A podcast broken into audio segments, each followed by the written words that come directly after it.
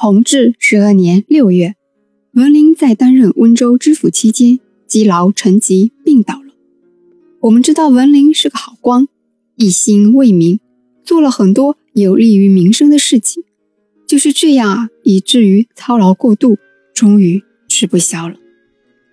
正在苏州的文征明得知此事后，就赶紧带着医生一起从苏州赶往温州，为病重的父亲看病。但是啊，非常遗憾的是，当文征明带着医生赶到时，他的父亲温州的好知府文林已经在三日前离世了。文征明没有见到父亲的最后一面，本来啊是为父亲来治病的，结果变成了来为父亲奔丧，真的是非常悲痛的一件事情。因为文林为政清廉，是一个一清二白的清官，所以呢。家里啊是一贫如洗，就是家里是一点点剩余的钱都没有了。当文征明收拾父亲的遗物时，才发现父亲所留下的物品中啊，没有一件是在温州任职期间在当地所置办的物品，连脚上穿的鞋子啊，都是从老家带来的。因为文林连自己的俸禄啊，都拿去放在温州的治理当中了，用我们现在的话说，就是倒贴在上班。因为文林一心为民，所以民众呢在文林辞世后，自愿凑齐了千金为文林他们的好知府办理丧事。但是这些啊都被文征明一一谢绝了，因为他的父亲留下了遗愿，那就是丧礼一切从简。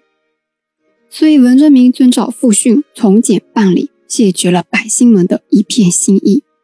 百姓们实在拗不过文征明。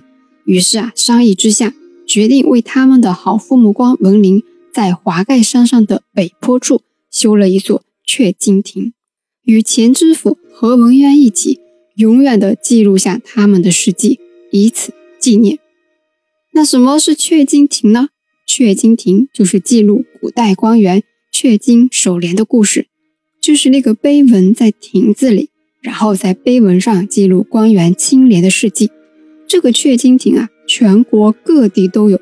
如今呢，已经成为各个城市以及有关县市进行廉政教育的重要基地。不仅仅是这样，温州百姓呢，还在永嘉县学内以及礼贤坊等处建文公祠、树德政碑，以此纪念。礼贤坊是今天的哪里呢？就是鹿城区距离万岁里不远的兵营巷。有一路听下来的朋友们，对万岁里肯定不陌生啊。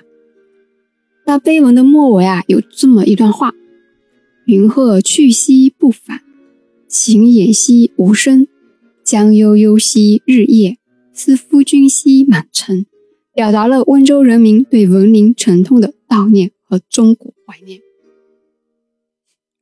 文林离世后啊，有部分作品传世，比如。《文温州集》十二卷以及《琅琊漫抄》等，有兴趣的朋友们可以上古籍网走过来看一看。古籍网这个网站啊，真的很不错。不过做这张专辑所用的一些史实资料啊，除了在图书馆的古籍部和地方文献室查阅外呢，大部分是在这个古籍网上找资料的。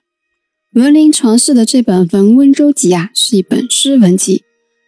不过呢，也在古籍网上找来看了看，还行，没有那么的难阅读。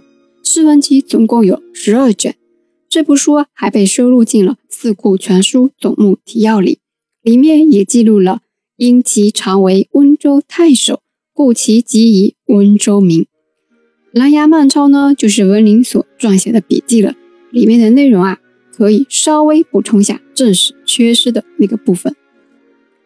关于文征明来温州为父亲奔丧，正史中的《明史·文征明传》中对此事啊是有记载的，但是啊里面的记载是有一点点错误的，哪里错了呢？文征明的年龄错了，里面把文征明来温州为父亲奔丧的年龄记录成了十六岁。那我们知道文林呢是在弘治十二年六月，也就是公元一四九九年辞世的。